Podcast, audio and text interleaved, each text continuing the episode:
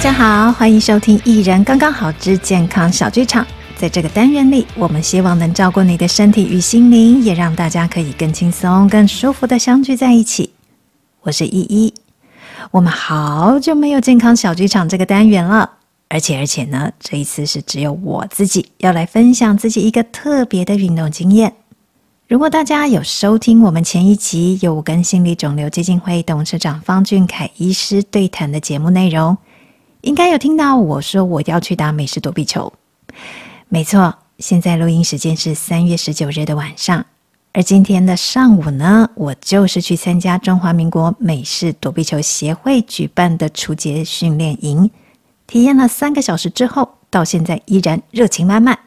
很想跟大家说我的心得感想。先介绍一下美式躲避球跟我们小时候打的躲避球有什么不一样。大部分的人小时候应该都有打过躲避球吧？在台湾，几乎每个国小小朋友都有打过的躲避球是从日本传入的，它也叫做单球式的躲避球。一个球场分成两边两队，然后呢，分内场跟外场。A 队的外场站在 B 队的外面，B 队的外场站在 A 队的外面。全场只有一颗球，除了两队互相用的一颗球互相砸对方的队员，外场的人如果接到球，也可以砸你眼前另一队内场球员。应该蛮多人都有被那一颗硬硬的球砸到头、砸到脸的经验，尤其是小男生很喜欢砸女生，那种看起来很怕球的女生更令人想砸，导致很多人，尤其女生，对躲避球都有很不好的印象。说那个是很可怕的运动，被砸到头或脸的噩梦挥之不去。但美式躲避球有不一样吗？没错，很不一样。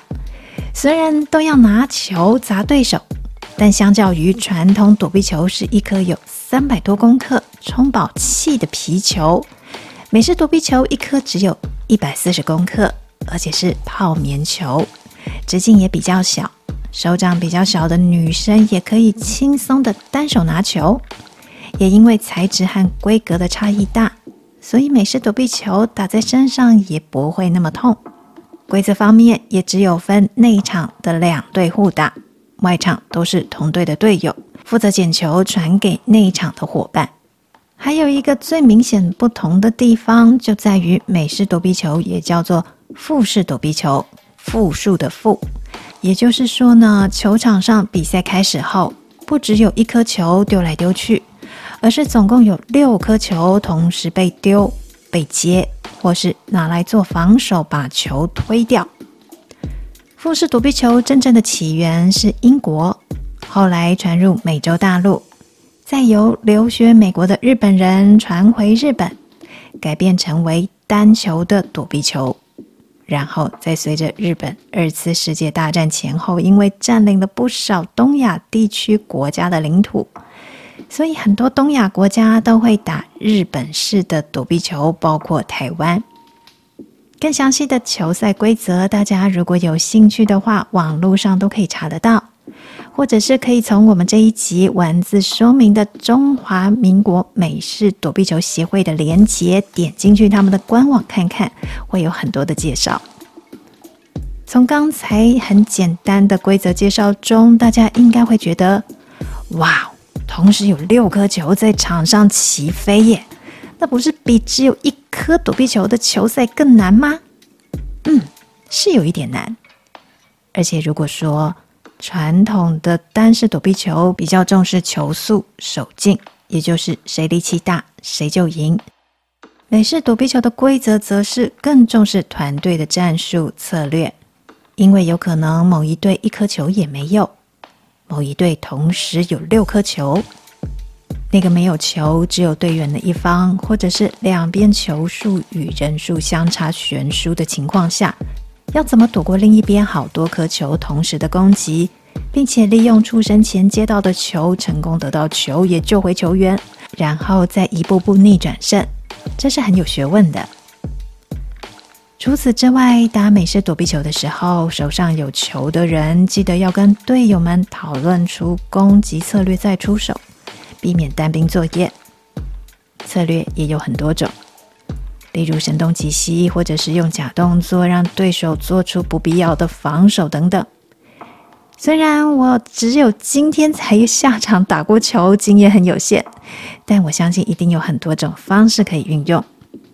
避免自己行动的原因在于，你可能会失去队友的支援，或者是队友因为你的独自行动而陷入危险。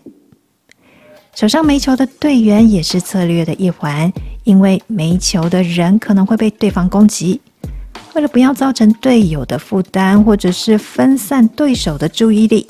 没球的队员也需要专心观察全局。外场的队员当然也是球队的一份子，因为他们需要随时去帮自己的队友找球，递补场内队友可以使用的球。在地球的时候，因为场内队友眼睛看着前方的对手，所以也要很有技巧的随时把球安稳的放在队友往后伸出的手心里。每一个环节呀，都是团队合作。有关策略和团队合作，跟人生很像，也跟工作很类似。在那一些只有几秒的决策时间里，我们需要确定目标。在目标之下整合各自的惯性和判断，我们也需要彼此信任、互相支持。我觉得我们每天都在不同的事件，但是相似的情境里，和身边的伙伴进行这些流程。就算没有伙伴，是自己只身一人，也绝对有需要跟人互动的时刻。就算是跟不认识的人接触。你也有需要马上判断情势、采取行动的瞬间，在那个当下，你要相信自己，也要信任对方。所有的行动行为在出手之后，就像是我们把球丢出去了，需要观察这个球后续如何发展，然后继续做出回应，直到事件结束。其实我今天去打球，是在看到美式躲避球协会开出营队讯息时，第一时间就报名的。什么朋友也没有找，只有我自己前往。这是受到日剧《独活女子的守则》某一集的激励。独活是独自一人活动的意思。这出日剧的女主角喜欢一个人进行各种休闲活动，不管是吃美食、高级的饭店住宿体验。奢华礼服、礼车、饗宴等等，都是他自己行动，免除了很多与人同行的心理负担或者是情绪劳动。影响我的这一集呢，是女主角自己去漆弹场打漆弹。我觉得这个行程实在太帅了，因为以前我也好想打漆弹，但是眼睛很可惜高度近视，总是觉得自己会因为视线不明立刻被袭击。此外，身边哎，似乎也没有人有兴趣，因此一直没有付出行动。日剧中的独活女主角自己到了漆弹场，跟不认识的人当场组队，跟工作人员对战。大家虽然完全不认识，但是在确认共同目标后，立刻组成了他们的战队，一步步进攻，赢得胜利。今天去打躲避球，我也抱着一样的心情前往。我想着自己就是去体验，就是去打球，所以我当下意识到的就是与我的队友一起完成我们的球赛。我的重心不在于没有朋友一起前往，我的关心的重点在于我学到了什么，以及我和他人在当下一起完成了什么。完全不必放大我自己一个人的感觉，因为那完全不是重点。如果当场有什么不懂的，也可以随时向教练或者是有经验的人询问，搞清楚自己的重点，才能避免自己卡在这样也不行，那样也不敢，但是又不想选择其他的办法，唉，这种尴尬的情境里。心理肿瘤基金会的方俊凯董事长曾说：“人生就很像打躲避球，没有把握的事情啊，躲开没关系。”并不是所有的事情都要接下来，但是遇到有把握的事，向前一步接受或者是争取也是蛮好的。我今天在球场上真的很有这样的感觉，但我也想再补充一下，就是不管你想躲开或者是想去掌握，都要睁开眼睛去看清楚。飞向你的，应该是要躲开的，还是可以去勇敢接受的？知道我去打躲避球的朋友们，有好几位都分享，他们小时候有被砸到头或者是砸到脸的惊吓经验，那已经成为了一种嗯，影响好多年的心理阴影。我绝对同意那一种恐怖的疼痛，以及攻击背后以高涨的力量和情绪要你屈服的压迫感，带给人的影响力。是很可能过几十年都无法消除的。在我自己的成长历程中，因为小时候有许多无力反抗的挨打经验，这让年少的我，嗯，非常痛苦。直到有一天，我厌倦了想逃但又逃不掉的情况，便定睛直视那一些打骂。我告诉自己，唯有敢看清楚发生什么事，我才有自己的立场。能开始定义自己的立足点，就算恐惧还在，但我可以生出回应的力量。嗯，这个美式躲避球的心得啊，说到后来又变成说人生道理了。中年人嘛，吃过的米呀、盐巴，还有走过的桥啊，都有点多，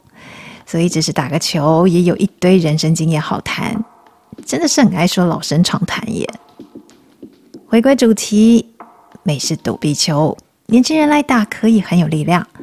中高龄来打呢，应该可以打得比较轻松，而且在过程中重新体会我们跟认识或不认识的人连接的当下，自己有什么感觉呢？